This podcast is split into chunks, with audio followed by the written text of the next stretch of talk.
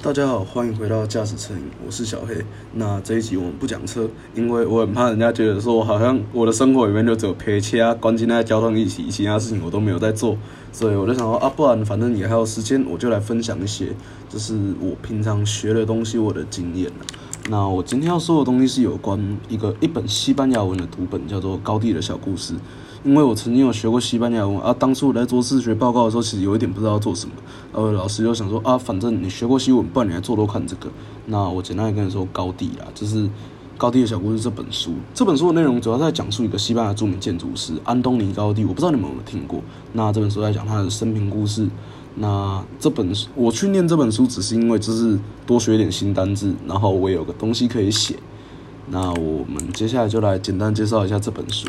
那第一个主题呢，他就在讲安东尼高地，一个出生在乌雷斯的朴素男人。他从小就显露出了他的性情，对待事物总是坚定如铁。他也将这个人格特质投入到他的事业之中。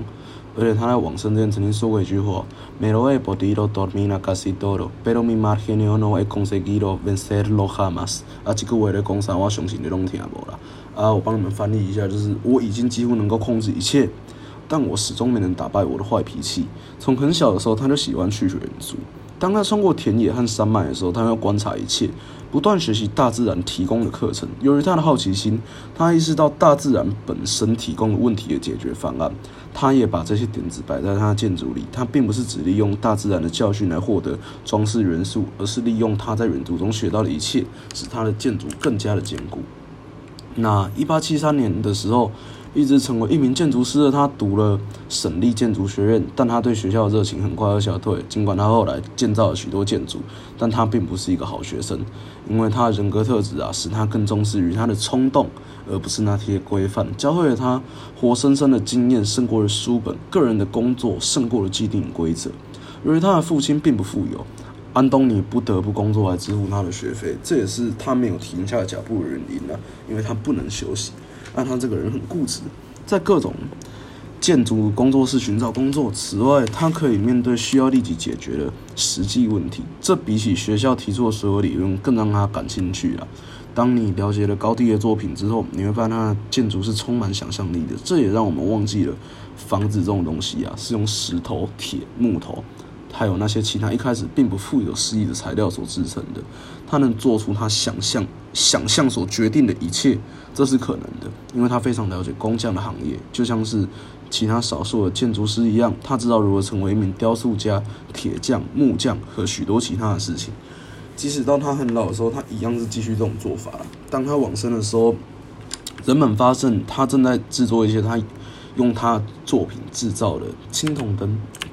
那再来就是安东尼高地，他在不同地区创造作品，还有一些地方其实离得蛮远的。但这边主要谈论的是他在巴塞隆纳建造的一些房子，在那里你可以在很小的空间里面找到非常重要的作品，让我们来了解他的心思。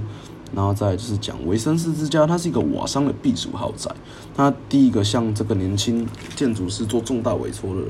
我们都说嘛，就是千里马人须伯乐。那安东尼就是那匹千里马，那这个瓦桑就是他生命中的一个伯乐啦。或许正是因为这个原因啊，高地倾注了全部的心血的热情，建造了一栋充满想象力的建筑。那我们接下来来讲特雷西亚纳斯学院、跟科尔维特之家还有百利威。那我们先讲特西亚纳斯学院，特雷西亚纳斯学院，抱歉。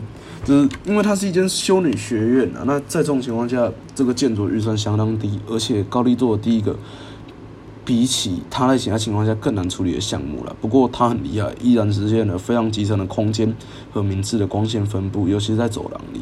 那在科尔维特之家这份作品中呢，高地第一是受纺织商委在受纺织商委托的唐楼工作。由于这个商人非常喜欢蘑菇，所以他就做了。栏杆就在栏杆跟浮雕制作不同种类蘑菇的代表。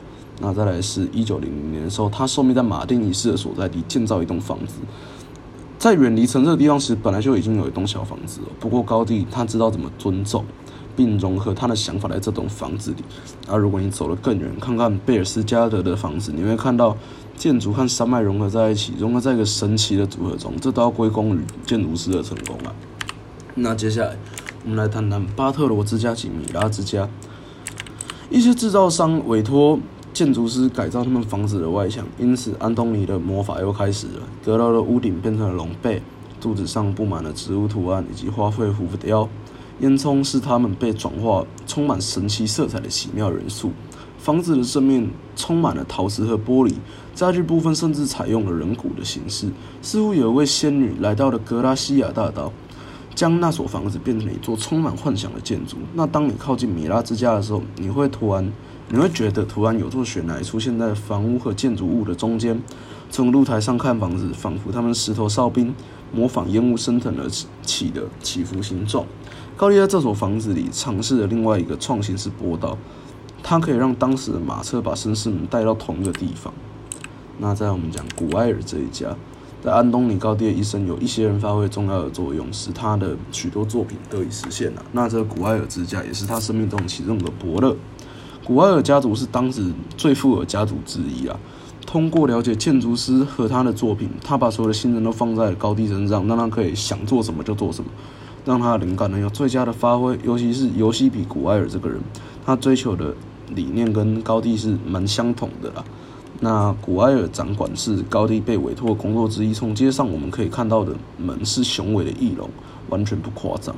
两年后，他受命建造古埃尔宫，来自同一个家族在巴塞隆纳的住所。这座建筑从地窖到烟囱，都让人想起了童话故事里面的神灵。那在我们讲古埃尔地窖。在一个叫做 Santa Coloma de s t e v e l o 的地方，古埃尔家族建造了一个纺织厂和一个工人宿舍，跟高地做了一个地下教堂。这对建筑师来说啊，这是一个最难完成的作品，但对高地来说，这无疑是最完美的建案。工程于1908年开始，1917年停止建造。这种结构一方面是让我们更好理解做这个建筑师的方式，还有在教堂的楼梯长出了一棵松树，那已经是百年古迹了。但不得不去修剪它，不然他会去破坏掉建筑。虽然这违背了高地的本意，因为高地这个人他非常尊重天性，他会更希望去转移他的阶梯。那接下来我们讲到古埃尔工人，古埃尔伯爵有一个梦想啊，就是发挥他的超能力啊，钞票的钞，来建造一所一个伟大的花园城市，其中房屋与五十趴以上的花园混合在一起，让那些小孩可以在这边玩耍，以及让老人可以建走。所以这边我们得到了一个。结论叫做有钱真好，有钱就是可以为所欲为。当有人沿着蜿蜒的山路走上山，会想在这里建造一座小城，不难想象它会是一个非常美丽的城市啦。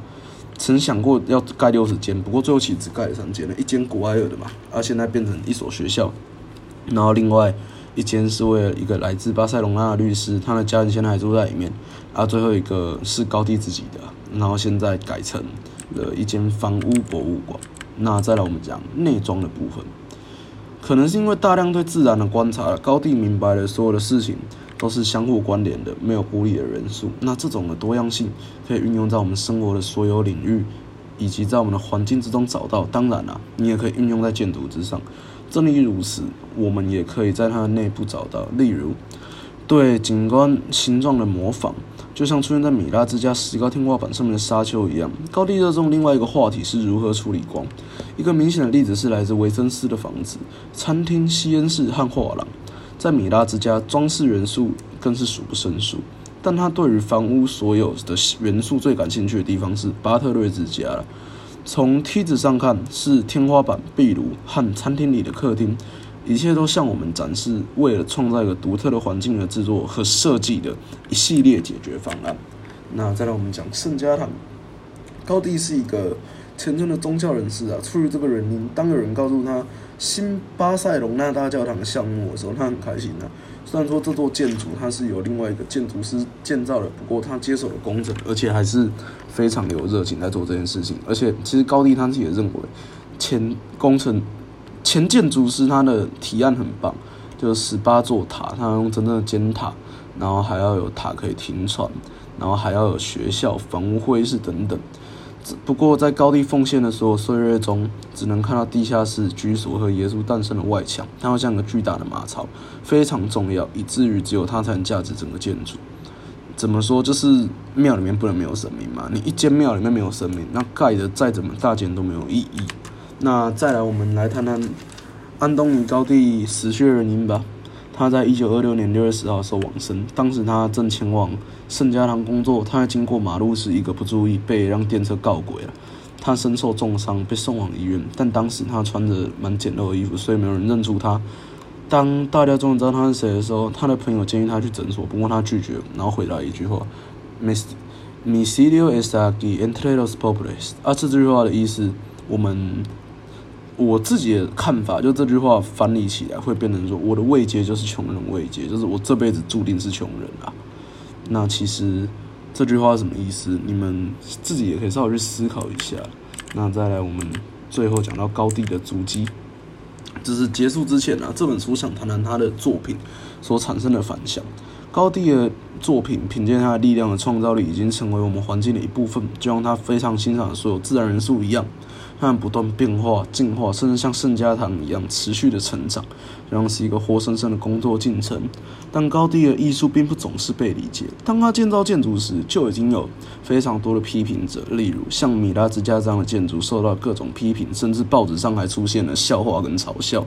但也有一些时候啦，就是他的风格被认为是过于充满装饰性的。但时间帮他证明了一切。他的作品就例如像采石场。采石场就是米拉之家，而在的主教宫殿和古埃尔公认，他们都被联合国教育、科学及文化组织列为世界文化遗产。但我们撇开这些官方认可，我们不要讲了。我们讲安东尼高地他的作品，他们永远不会让我们惊叹不已。有了它，我们可以学会不同的方式来看待看待大自然。它也将帮我们了解周围的一切，即使是最小的细节，都有它的位置和重要性。Para conclusión, al principio no tenía ninguna motivación para leer este libro, porque no sabía nada de arquitectura y no me interesaba. Sin embargo, después de leerlo, tuve una opinión diferente. El caso es que la historia de Gordon me enseñó. Su personalidad incluía creatividad, obstinada, ejecución. También es su triga imaginación lo que hace que las personas bajo su influencia ya no solo vean los superficie cuando miran las cosas。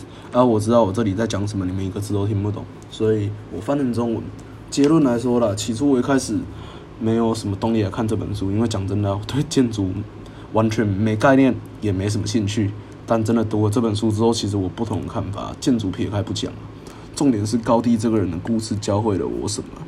他的人格特质兼顾了顽固啊、有创意、有执行力等等，也正是他丰富的想象力啊，让受到他影响的人在看待事物时不再只会看到表面。那讲到这边，这集的 p o c k e t 结束了。那希望各位听了之后还喜欢。那我们下次见，拜拜。